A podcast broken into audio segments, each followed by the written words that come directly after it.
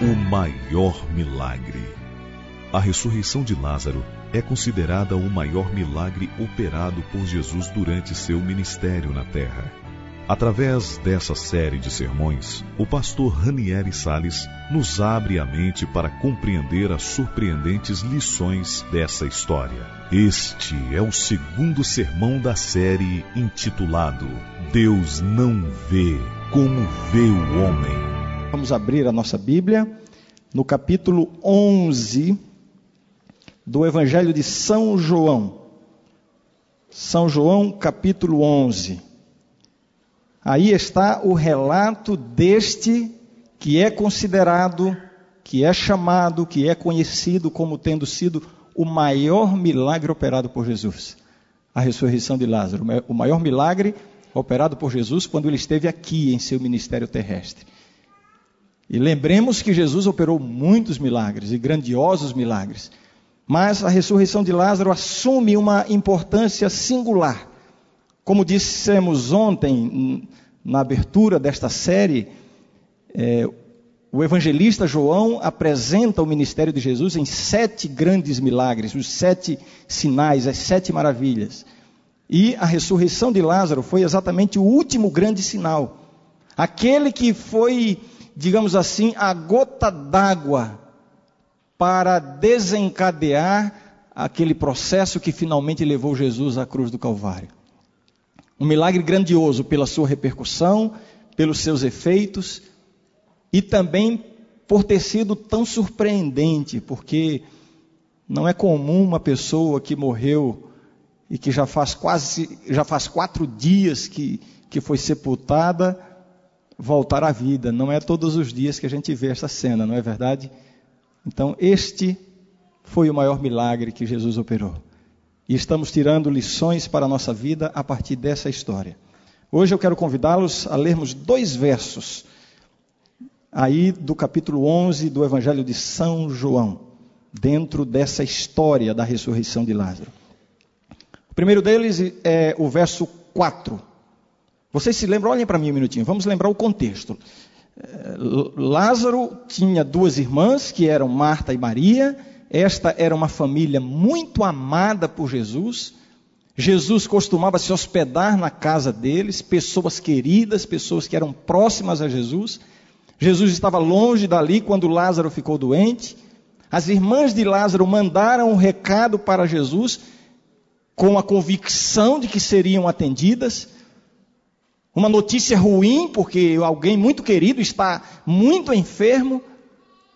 E é nesse contexto que eu quero convidá-los a lermos estes dois versos. O primeiro é o verso 4.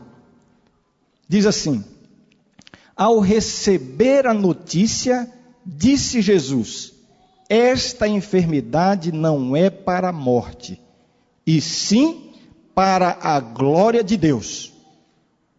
E aí eu quero pular com vocês agora para o verso 40. Que bonito esse barulho das, das páginas da Bíblia, né? A gente parece que está ouvindo o barulho do, do Espírito Santo caminhando em nosso meio. E é isso que está acontecendo agora. Você precisa crer nisso. O verso 40 diz assim: Respondeu-lhe Jesus: Não te disse eu que se creres verás a glória de Deus? Vejam, essas duas passagens são muito sugestivas. Podemos explorar aí o assunto da glória de Deus, o assunto da, da fé, podemos explorar muitas coisas, mas o que me chama a atenção, e eu quero convidá-los a acompanhar essa, esse raciocínio, é a maneira como Jesus interpretou aquela situação. Uma situação que para todas as pessoas envolvidas era uma situação de doença e de morte. E para Jesus, não. Era Jesus viu de maneira diferente. Naquela situação crítica, naquela situação desesperadora, naquela situação angustiante, Jesus conseguiu ver a glória de Deus. Isso me chama a atenção para o seguinte fato: a maneira como Deus vê as coisas é diferente da maneira como nós vemos as coisas. Você concorda comigo?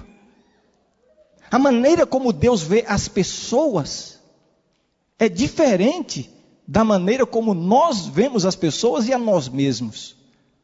A maneira como Deus vê e interpreta as circunstâncias nas quais estamos inseridos é diferente da maneira como nós mesmos vemos e interpretamos. E é sobre isso que eu quero conversar um pouquinho com vocês esta noite. Eu me lembro que há alguns anos atrás, há muitos anos atrás, eu vi uma cena. Um, um palestrante foi falar um determinado assunto, eu estava presente, e ele foi fazer um teste com o auditório. Eu estava ali participando, né?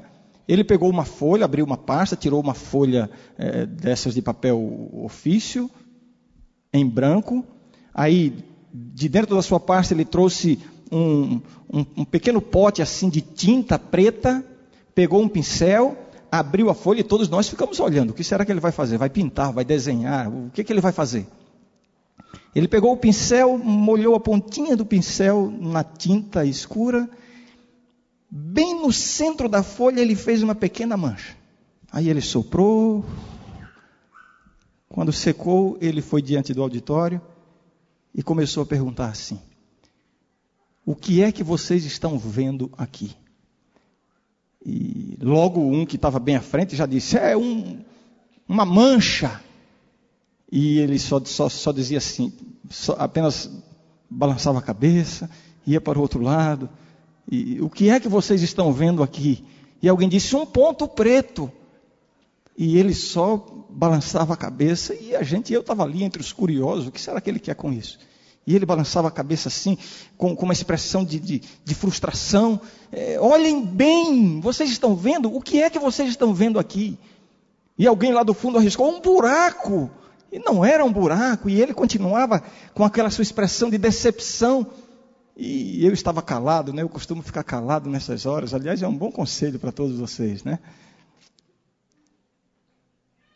E ele então ensinou a lição que ele queria ensinar para nós que estávamos ali. Ele disse assim: Olha, vocês estão tão concentrados na manchinha preta que vocês não viram a folha.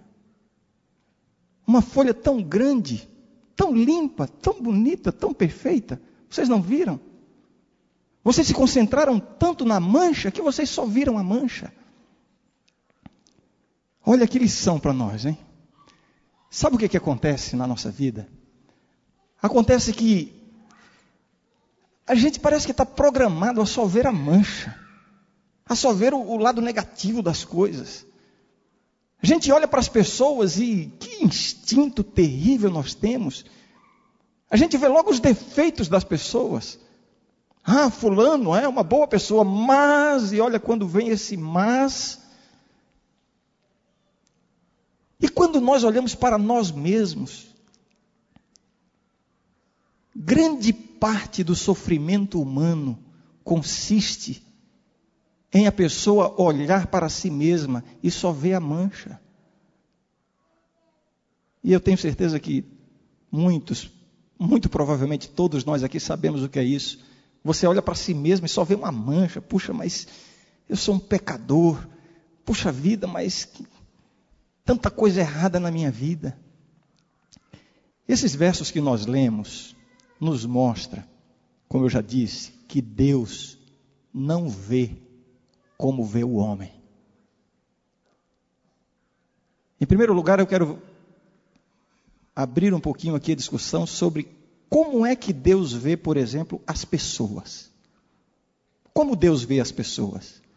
E eu vou recorrer a um episódio da Bíblia, uma passagem da Bíblia. Lá no Antigo Testamento, há uma história a, a história de quando Deus é, incumbiu o profeta Samuel de ungir aquele que deveria ser o novo rei de Israel, para substituir o rei Saul, que havia apostatado dos caminhos de Deus. E Deus incumbiu Samuel. Deus então disse: Samuel, você vai lá para cá, para uma certa casa, uma certa família e lá naquela família existem vários filhos. Um daqueles rapazes, entre eles, está aquele a quem eu escolhi para ser o rei do meu povo. E Samuel seguiu as orientações de Deus, pegou é, o óleo, foi até aquela casa, chegando lá, o pai trouxe os filhos para passearem, para passarem na frente de Samuel. E Samuel receberia então um toque de Deus, uma orientação do Espírito Santo apontando qual deles seria o rei. E é claro que o pai já estava quase que deduzindo, o pai conhece bem os filhos, né? Ou, ou pelo menos pensam que conhece, e eu vou mudar o verbo aqui, pensamos que conhecemos. E o pai pensou: não é possível, um dos meus filhos será rei de Israel. Ah, já sei quem é. E colocou logo o primeiro, exatamente aquele que ele pensou que, que seria o rei, aquele escolhido por Deus. E era um rapaz forte, bonito, alto, tinha pose de rei, tinha postura de rei, tinha cara de rei. E depois não foi esse, depois veio o outro e não foi esse. Mas eu quero ler a declaração que está exatamente quando isso aconteceu. Eu vou ler aqui, primeira, é, primeiro livro de Samuel, capítulo 16. Primeiro livro de Samuel, capítulo 16. Eu vou ler os versos 6 e 7. Dentro desse contexto, diz assim: Sucedeu que entrando eles, os rapazes, né? Viu a Eliabe e disse consigo, o próprio profeta, né? Quando viu a Eliabe, olhou a postura de Eliabe, a expressão, o jeito de andar, a interpretação de como o homem vê. Samuel pensou consigo: certamente está perante o Senhor o seu ungido. Em outras palavras, é esse. É esse. Aí vejam o que Deus disse aí em seguida, verso 7. Porém, o Senhor disse a Samuel: Não atentes para a sua aparência, nem para a sua altura, porque o rejeitei. E agora a declaração de Deus que diz assim: porque o Senhor não vê como vê o homem. O homem vê o exterior, porém o Senhor vê o que? Vê o coração. Eu vim aqui esta noite dizer para você isso, que Deus não vê como vê o homem. Como é que nós vemos as pessoas e como é que Deus vê as pessoas? Saiba de uma coisa: Deus não vê como vê o homem. Nós vivemos no mundo das aparências. Existem as profissões das aparências. Nós vivemos na sociedade das, das aparências. Outro dia eu me surpreendi quando eu vi um anúncio de um curso, uma escola que foi aberta, uma escola especializada, com professores especializados, oferecendo um curso pago e não era barato este curso e anunciando que os professores eram pós-graduados, eram especialistas, experientes. E, e, que curso era este? Um curso para ensinar candidatos a emprego a se comportarem diante de uma entrevista, quando vão procurar um emprego. Um curso para ensinar as pessoas a aparentar aquilo que nem sempre são. É o mundo das aparências a sociedade das aparências, e nós nos confundimos tanto com isso. Eu me lembro que no meu primeiro ano de pastor, eu fui assumir uma igreja, um, um conjunto de igrejas, e numa daquelas igrejas, a gente reuniu a, a, a comissão, né, o conselho da igreja, e vamos escolher a liderança, e havia um cargo, uma função é, chave na igreja, uma função muito importante, e eu, antes de ir à comissão, eh, comecei a procurar assim, pensar nos nomes, e de repente imaginei uma pessoa daquela igreja, e no meu coração eu disse: é este, esse vai fazer um excelente trabalho. E quando chegamos na comissão e, fomos escolher, e chegou nessa função, eu já tinha pessoa. Eu havia avaliado todo mundo, os possíveis candidatos, as, as pessoas que poderiam assumir, mas este de longe ganhava de todos. E eu propus esse nome na comissão. E eu fiquei um pouco surpreso quando eu vi que a maioria das pessoas que estavam ali disseram: pastor, olha, nós temos outros nomes aqui. E eu disse: Olha, vocês podem ter outros nomes, mas se vocês prestarem atenção, vocês vão ver que não tem ninguém igual a esse. Mas, pastor, e eu, na minha inexperiência, né, pensei assim: Não, eu, eu, eu estou vendo melhor do que eles. E pela minha insistência e pela bondade do coração daquelas pessoas, eles acabaram cedendo. É, pastor, já que o senhor está insistindo tanto nesse nome, olha, é, vamos ver, vamos torcer para dar certo. E eu disse: Pois eu me comprometo com vocês, vocês verão vocês verão que eu estou certo, depois vocês vão me agradecer. Não se passaram três meses e eu precisei reunir de novo a comissão e dizer assim: minha gente, por favor, me perdoem. E tivemos que escolher outra pessoa para aquela função. Como nós nos enganamos com as, com as aparências. Deus não vê como vê o homem. Estou me lembrando, algum tempo atrás, houve um grande encontro de pessoas da área de comunicação aqui em São Paulo, trazendo pessoas da América do Sul inteira no contexto da igreja. E eu vivo meio envolvido com esse assunto de comunicação e tal. E a pessoa que estava organizando este evento é um pastor muito amigo meu. E ele me ligou, eu morava longe. E ele me ligou e disse: Raniero, eu vou te pedir um favor, eu estou muito concentrado aqui, tem tantas coisas para o evento, um evento grande, está vindo gente de tanto lugar. E há um convidado especial que eu gostaria que você cuidasse dele, que você o recebesse, que você o levasse para o hotel, se hospede no mesmo hotel que ele, e você vai levá-lo para almoçar, para jantar, vai levá-lo para o evento. E eu pensei, puxa, que trabalho esse. E eu disse, quem é o convidado especial? E ele disse, é o Cid Moreira. Aí eu disse, oh, eu, tá. E fiquei feliz, que privilégio, não? Resumindo a história, chegou o dia, eu fui, cheguei no hotel, o Cid não tinha chegado ainda, eu deixei ali um recado, estava a hora, mais ou menos chegando a hora marcada de eu recebê-lo, que ele iria chegar com alguns dos seus assessores.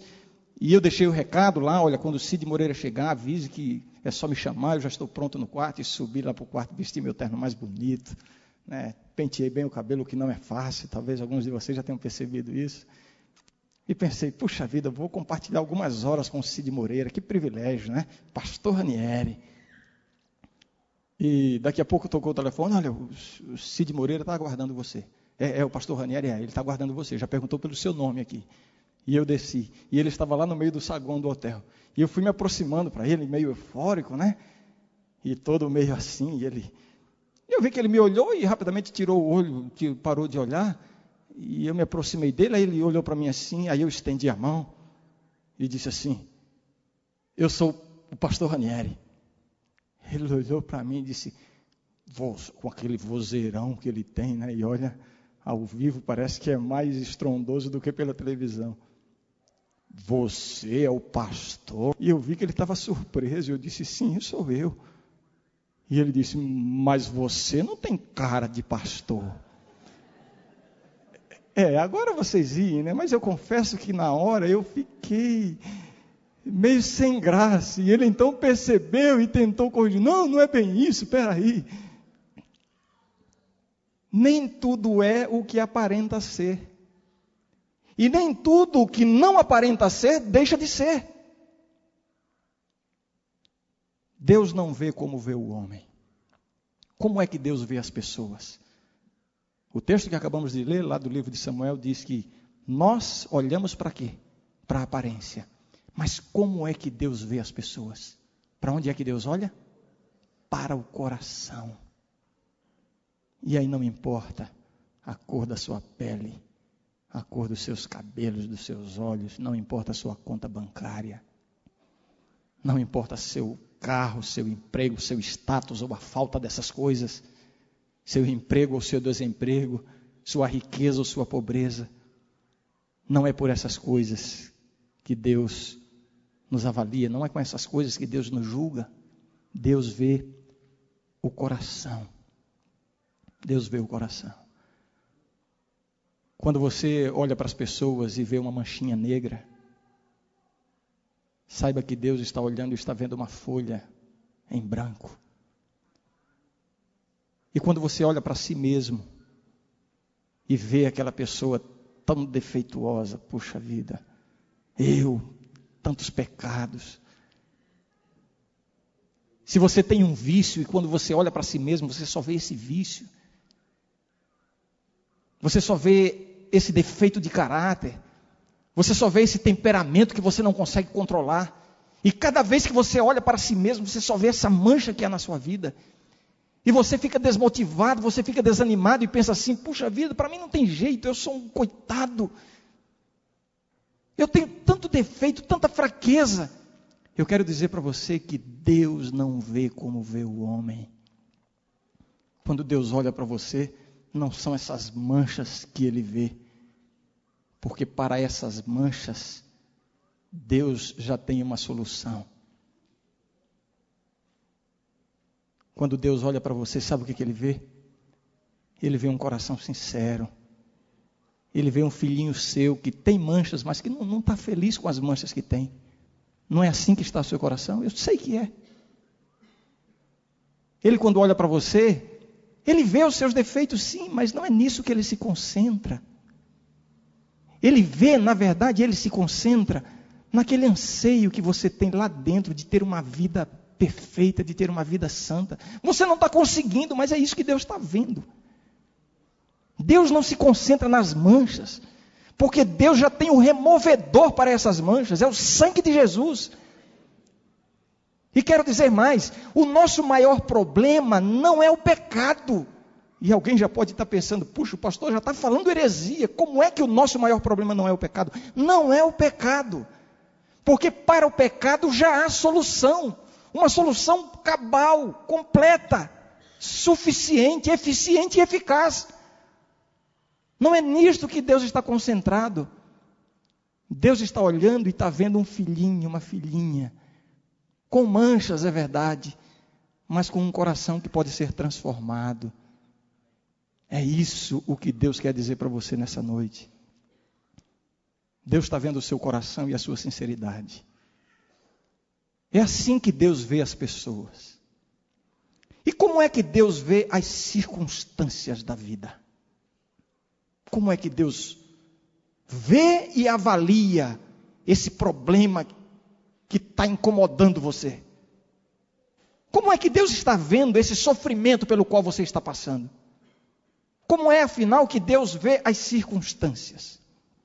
Eu quero repetir: Deus não vê como vê o homem. Faz pouco tempo, algumas semanas, alguns meses, eu fui pregar numa igreja e num, num dos poucos finais de semana que eu tenho oportunidade de estar com a minha família, e eu juntei toda a minha família, coloquei no meu carro e fomos para aquela igreja. Alguém me deu o endereço e iríamos passar o dia por lá. A pessoa que me convidou para pregar já tinha me convidado, nos convidado para almoçarmos juntos. Seria um sábado muito bonito, muito gostoso. E fomos para a igreja, meus filhinhos sentados atrás. E eu peguei uma câmera digital novinha que eu havia ganhado de presente. E eu pensei, vou fotografar meus filhos. E entramos no carro e fomos para a igreja. Chegamos à igreja, estacionei o carro, entramos meu filho, que estava com a câmera, descuidou, deixou a câmera dentro do carro. Mas, um detalhe, entramos. E a igreja estava repleta, e, e eu preguei, eu estava feliz, falei do amor de Deus, procurei levar, ser um instrumento para levar paz ao coração das pessoas, enfim, fiz o meu trabalho. Quando saímos, fomos para o carro e dali iríamos para o almoço. E quando eu abri a porta do carro, eu tinha alguma coisa estranha. O som do meu carro não estava mais lá. Estava aquele monte de fios. E a gente já sabia que a câmera tinha ficado. Eu já procurei a câmera e logo percebi que minha câmera tinha ido embora. Quando minha esposa foi entrar pelo outro lado, viu que havia um buraco na porta do outro lado. Enquanto eu estava lá pregando, falando do amor de Deus, tinha um ladrão furando a porta do meu carro, roubando o som e roubando minha câmera novinha. Que coisa, mas e eu pergunto: como é que Deus vê as circunstâncias que nos cercam? E repito, Deus não vê como vê o homem. E é claro, né, como todo ser humano, eu fiquei muito chateado. E entramos no carro, minha esposa tentou puxar uma conversa e eu disse assim: Mara, me dá cinco minutinhos, eu estou chateado, meu som, minha câmera. Daqui a cinco minutinhos, deixa eu e fomos indo para o local onde íamos almoçar, e eu comentei, olha, eu vou ser uma péssima companhia nesse almoço, o pessoal lá tão, tão, tão simpático, tão gentil, e eu estou chateado, levaram, me roubaram. Eu pregando e o ladrão roubando o meu carro. Eu estava chateado com aquilo. Aí tocou o celular, eu parei para atender, e era um amigo para perguntar alguma coisa, não me lembro qual era o assunto agora, e eu estava tão chateado que eu disse: Olha, eu estou chateado aqui. Mas o que foi, pastor? Eu disse: Olha, eu estava pregando na igreja, e enquanto eu pregava, um ladrão furou a porta do meu carro, roubou meu som e minha câmera novinha.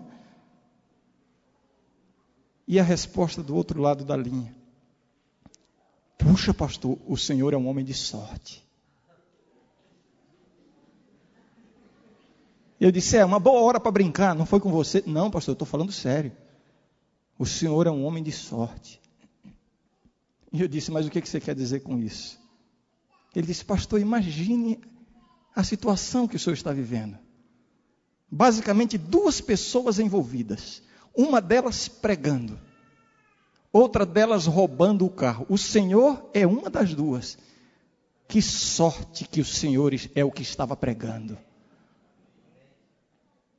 Deus não vê como vê o homem. Deus não avalia como avalia o homem. E eu quero dizer que naquele momento foi, foi o conforto que, que Deus me deu com aquelas palavras e desligamos o telefone. E eu fiz uma oração agradecendo a Deus.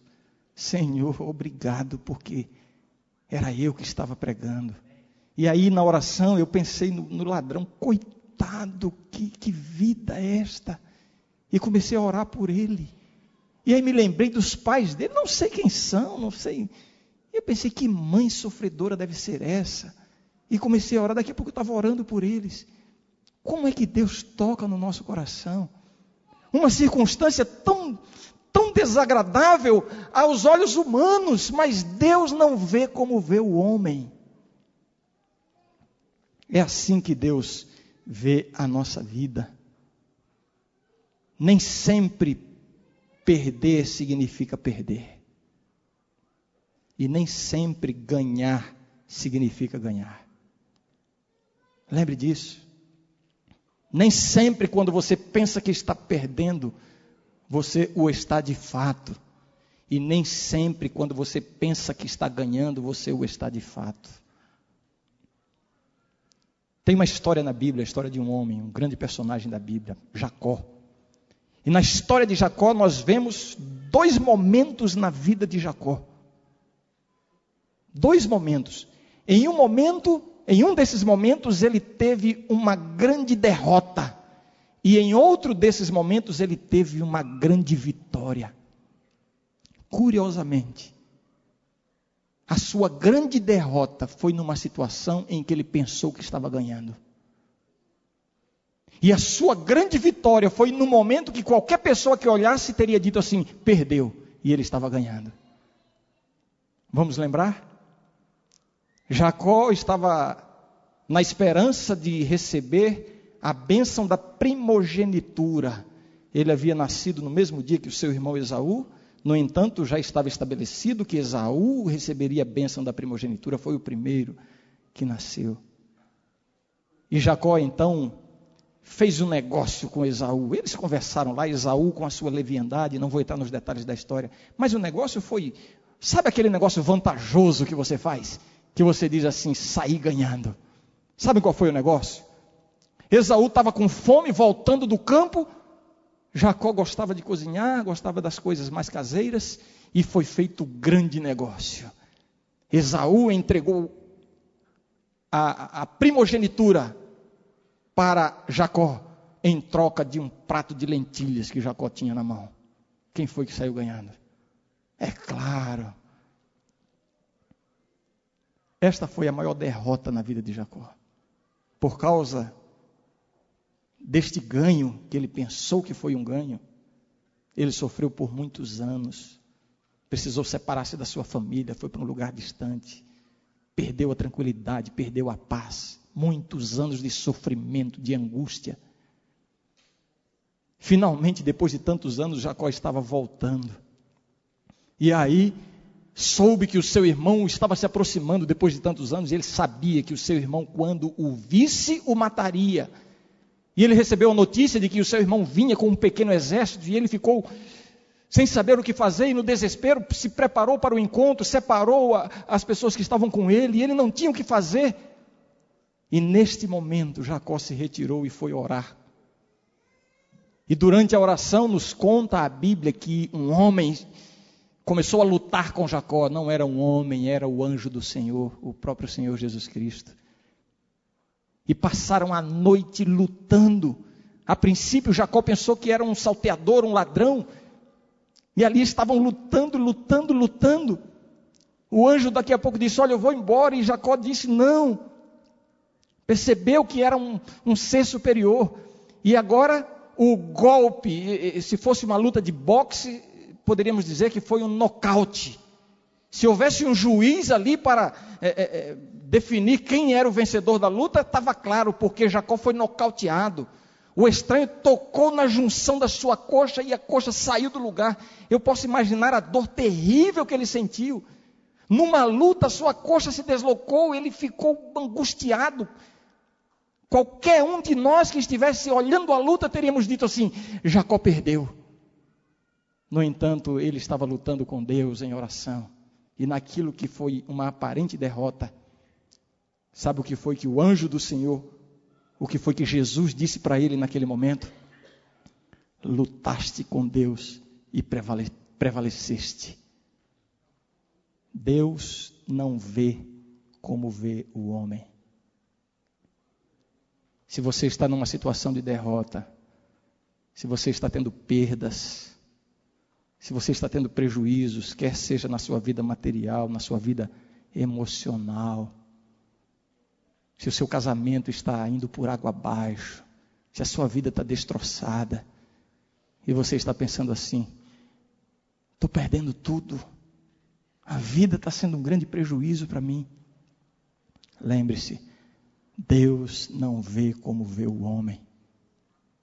E até na derrota, Deus consegue ver a vitória, desde que você permaneça com Deus. É assim que Deus vê.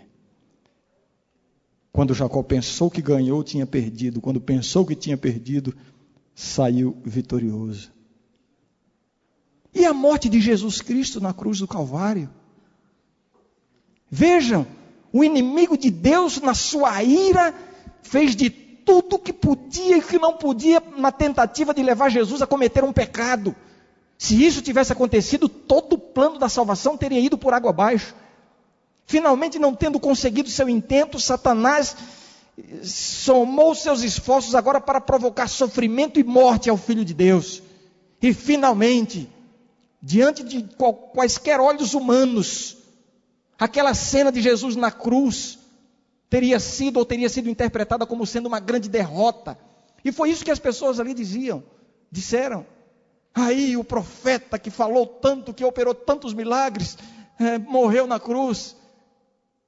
Está aí aquele que veio estabelecer o reino de Deus aqui na terra, veio nos libertar do, do poder romano. Aí está na cruz derrotado, sem forças, inerte, fracassado aquilo que parecia ser o maior fracasso foi a maior vitória que o universo já presenciou.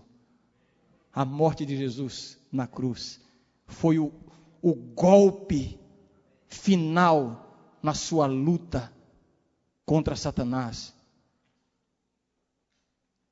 Quando Jesus morreu na cruz, ali ficou selada a derrota do inimigo de Deus, e ali ficou selada a vitória de Deus. Aquilo que parecia uma derrota foi a maior vitória. Deus não vê como vê o homem. Uma derrota, um fracasso, pode se transformar numa benção e numa vitória na sua vida. Não sei qual é a situação que você está vivendo. Não sei qual é o problema que você está enfrentando. Não sei qual é a luta que você está travando e está se sentindo fraco, desanimado e derrotado? Com Deus, aquilo que você acha que está sendo uma derrota pode se tornar a maior vitória da sua vida. Por quê? Porque Deus não vê como vê o homem. Como é que Deus vê as nossas limitações?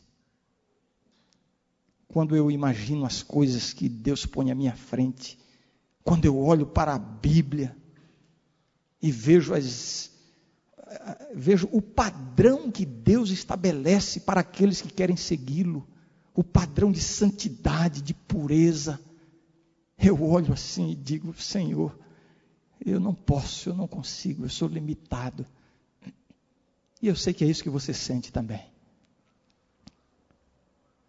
Uma pessoa que está, por exemplo, sendo derrotada pelo, pelo fumo, um vício, ou pela bebida, e é possível e muito provável que haja alguém me vendo e me ouvindo neste momento, que está sendo vitimado pela bebida, sua família está sendo destruída, sua saúde está sendo destruída. E você olha para o que fazer a fim de melhorar ou de mudar de vida, e você pensa assim: eu não consigo, eu já tentei, mas eu não posso. O padrão é elevado demais, eu não posso, não consigo, eu sou limitado.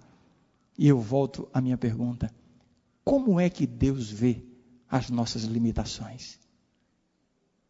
Como é que Deus avalia esta sua impossibilidade de vencer na luta que você está travando e você se sente incapaz? Como é que Deus está vendo isso? E eu quero finalizar respondendo essa pergunta, lembrando de uma história de um, de um grande personagem da Bíblia. Um homem que foi escolhido por Deus para uma grande obra, que foi preparado para isso. Eu estou falando de Moisés. O povo de Deus estava escravizado lá no Egito. Deus levantaria um libertador e usaria esse libertador para tirar o seu povo da escravidão. E esse libertador foi Moisés. E Moisés, na pujança da sua força,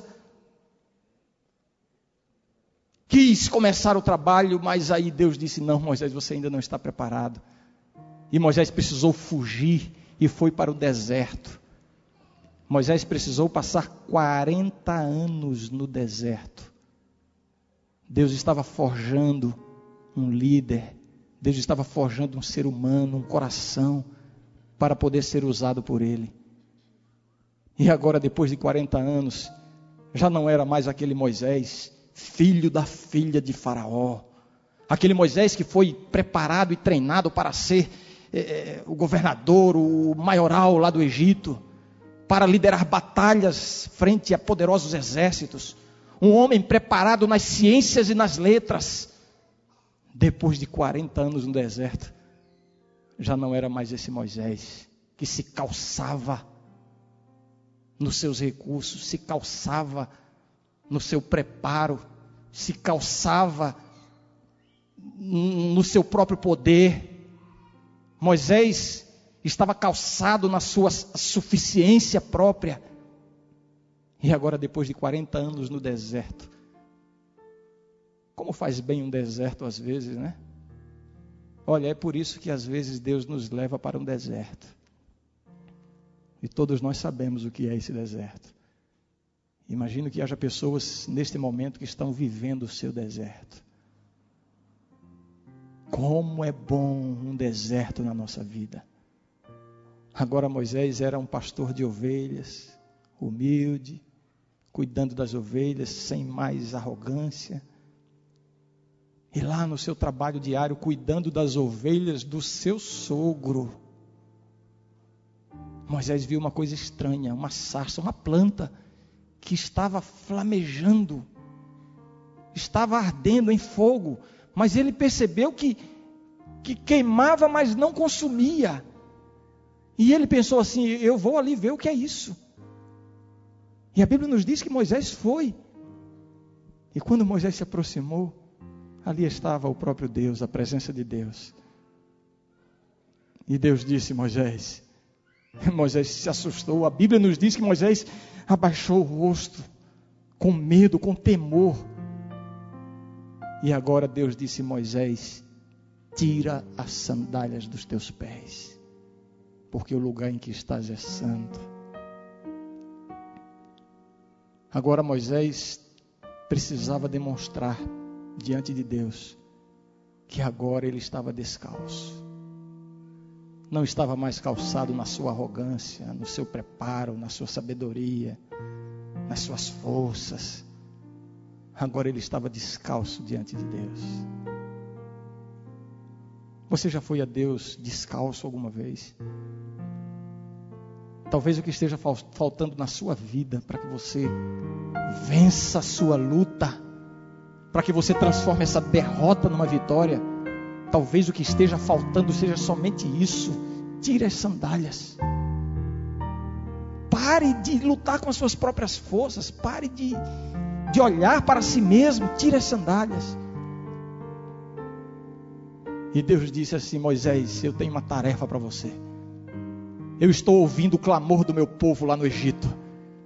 Eu estou ouvindo o sofrimento, a angústia do meu povo, e eu vou libertar, e você será o libertador.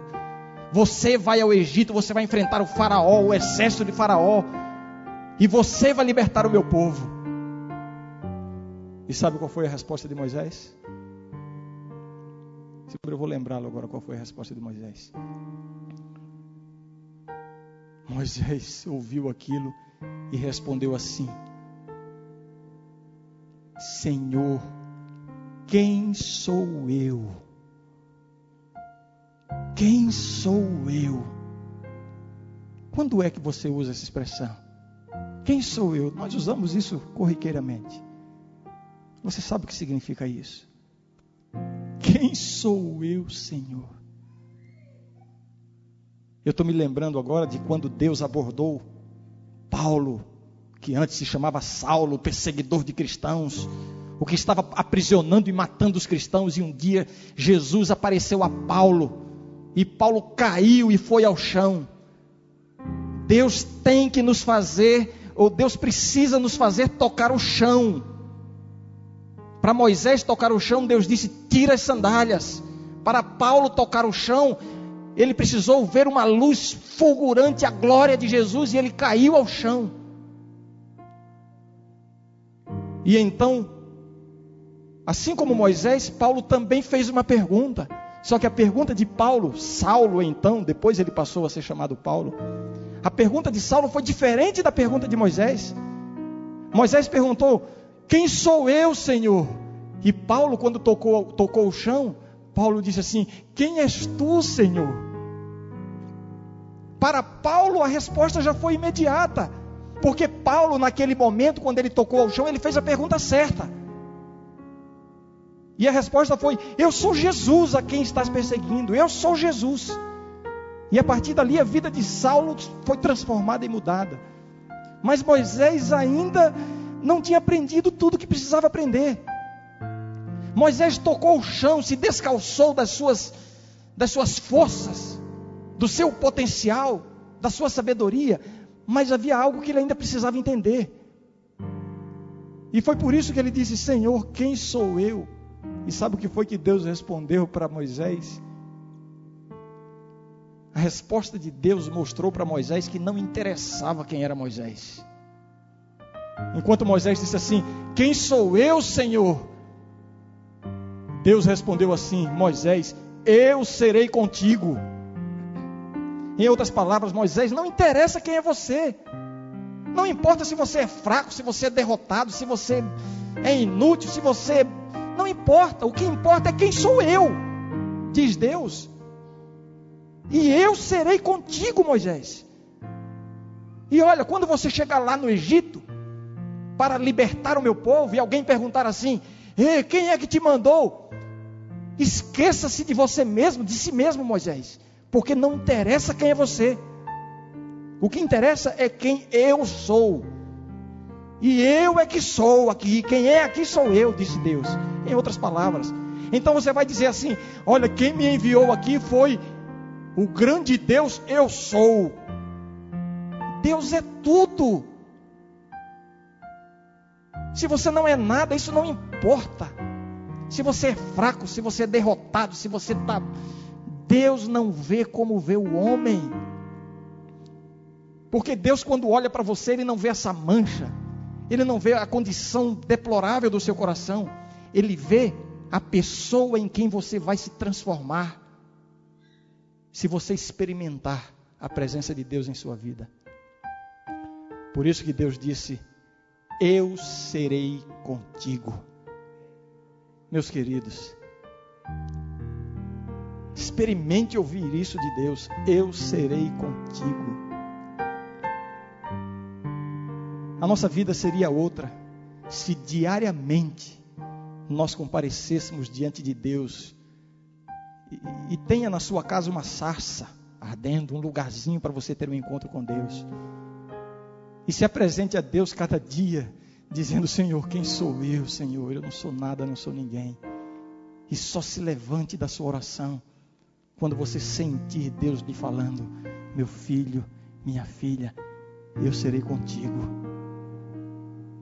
Pode começar o seu dia, porque neste dia as suas derrotas vão se transformar em vitórias. Os seus fracassos vão se transformar em vitórias retumbantes. Porque eu serei contigo. Eu tenho certeza que Deus está aqui neste momento. Não há uma sarça ardendo aqui à frente, mas aqui está a presença de Deus. E eu quero convidar você a ouvir Deus falando ao seu coração agora: Eu serei contigo. Cadê a Laura? Entra, Laura. A Laura vai cantar um hino muito bonito. Enquanto a Laura canta, eu quero convidar você que está se sentindo derrotado, você que está vivendo um momento de fracasso na sua vida, você que está se sentindo sem forças, desanimado, você mais do que ninguém e mais do que nunca está precisando ouvir Deus lhe dizer assim: Eu serei contigo. Você está aqui nesta noite? Eu quero convidar você a comparecer à presença de Deus e nós vamos orar. E você vai ver o que será a sua vida a partir de hoje, quando Deus disser assim: Eu serei contigo. Quem é a primeira pessoa que vem aqui receber esta bênção? Amém. Enquanto a Laura canta, eu quero dizer a todos os que sentirem o convite de Deus: levante do lugar onde você está e venha aqui à frente. Você que está aí no auditório, numa igreja, assistindo, vendo numa tela, pela televisão, receba esta bênção de Deus. Deus está querendo lhe dizer: Eu serei contigo. Então levante-se do lugar onde você está e venha à frente. Não fique onde você está. Enquanto ela canta, é a oportunidade para que todos possam tomar essa decisão em sua vida e comparecer à presença de Deus.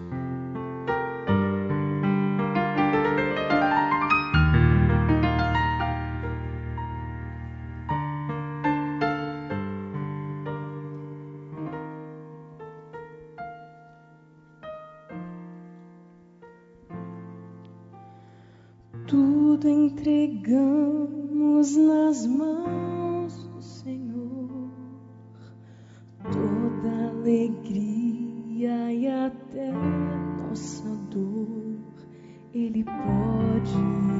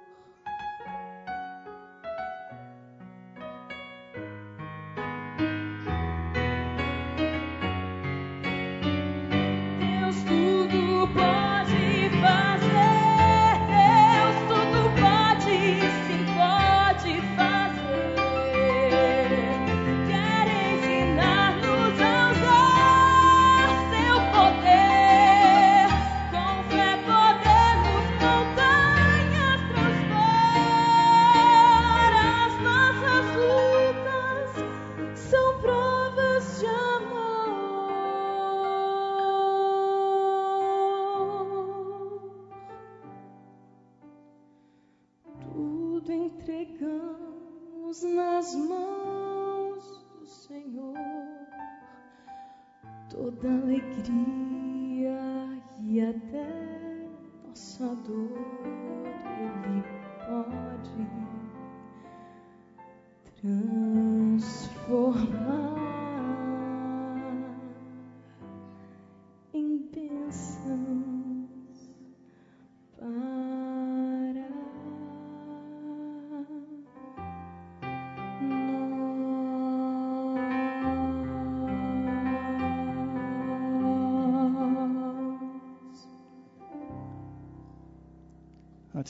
Quero lhe dizer uma coisa muito importante. Não esqueça do que eu vou dizer. Se você quer que a sua vitória, que a, que a sua derrota se transforme em vitória, que o seu fracasso se transforme em ganho, você precisa diariamente comparecer à presença de Deus. Coloque na sua agenda de vida nunca começar um dia sem ter um encontro de poder com Deus. Só saia da sua casa para as suas atividades, para, para a sua vida, depois que você sentir na presença de Deus, Ele dizendo assim: Eu serei contigo. Aí você pode sair na segurança. Vamos orar, vamos orar.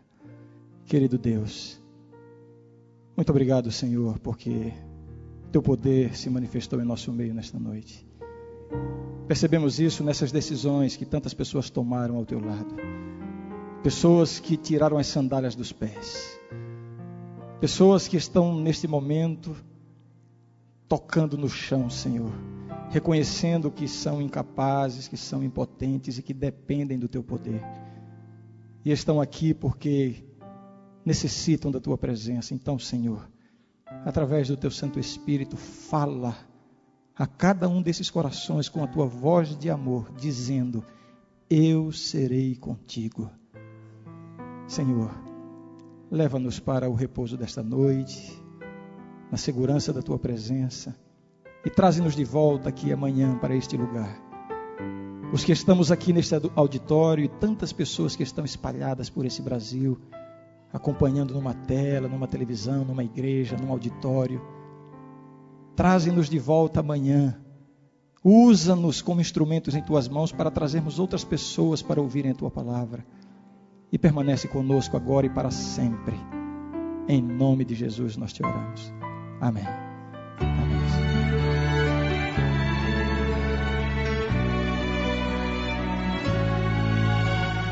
Este sermão que você acabou de ouvir faz parte da série O Maior Milagre, do pastor Ranieri Sales. A série completa está disponível no site www.audioesperança.com.